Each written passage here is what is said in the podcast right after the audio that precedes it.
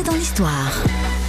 Bonjour Laurent Deutsch. Bonjour Amandine, bonjour Yves. Laurent, on vous retrouve tous les matins 7h20 désormais, en plus du samedi à 13h30, et vous éclairez l'actualité grâce à votre passion pour l'histoire. Aujourd'hui, c'est l'ouverture de la Mostra, le célébrissime Mmh. festival international de euh, cinéma euh, de Venise. L'année dernière, il a fêté ses 90 ans, euh, ce qui en fait le doyen des festivals de cinéma en Europe et dans le monde. Oui Amandine, la Mostra, c'est une longue histoire, une belle histoire, mais une histoire pas toujours glorieuse. Non. Car elle a été fondée en 1932 alors que les fascistes italiens étaient au pouvoir. C'est d'ailleurs un membre très important du parti de Mussolini qui va le créer, le futur ministre des Finances du régime, Giuseppe Volpi. Alors, la Mostra est à l'origine d'un événement qui soutient en fait la propagande du régime fasciste, c'est ça? Alors, oui et non en fait. Ah. Le but principal de la Mostra, c'est quand même de promouvoir le 7e art. Et on sait combien les Italiens contribueront à lui donner ses lettres de noblesse. Mais quand même, l'intérêt politique n'est jamais très loin, en particulier à la veille de la Seconde Guerre mondiale.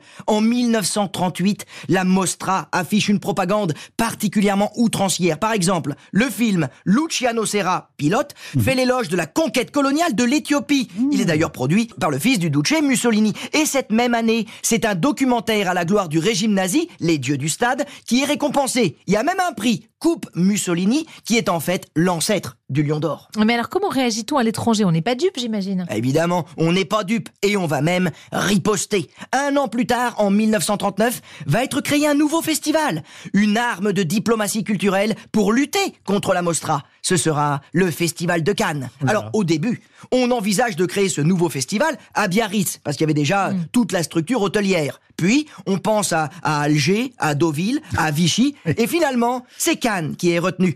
Malheureusement, la première édition est ajournée à cause de la guerre qui éclate. Il faudra attendre 1946 pour que le projet se concrétise. Mais ça veut dire que le festival de Cannes est un moyen de combattre le fascisme? Bien sûr le projet a été soutenu en grande partie par les antifascistes des années 30, en particulier par le ministre de la Culture, Jean Zay, futur résistant, assassiné dans sa cellule peu avant la libération en 1944. Comme quoi la guerre, ça ne se mène pas qu'avec des canons et des bombes, mais aussi avec des bobines et des pellicules. D'ailleurs, la tradition continue. Le discours le plus applaudi de la Mostra l'année dernière a été celui d'un certain Volodymyr Zelensky. Merci beaucoup Laurent. Le tapis rouge contre Ouais. les chemises noires, en quelque sorte. Demain, vous nous parlez de quel sujet? Eh bien, demain, je vais vous parler d'une princesse et d'une flamme. Diana et la flamme de l'Alma. À demain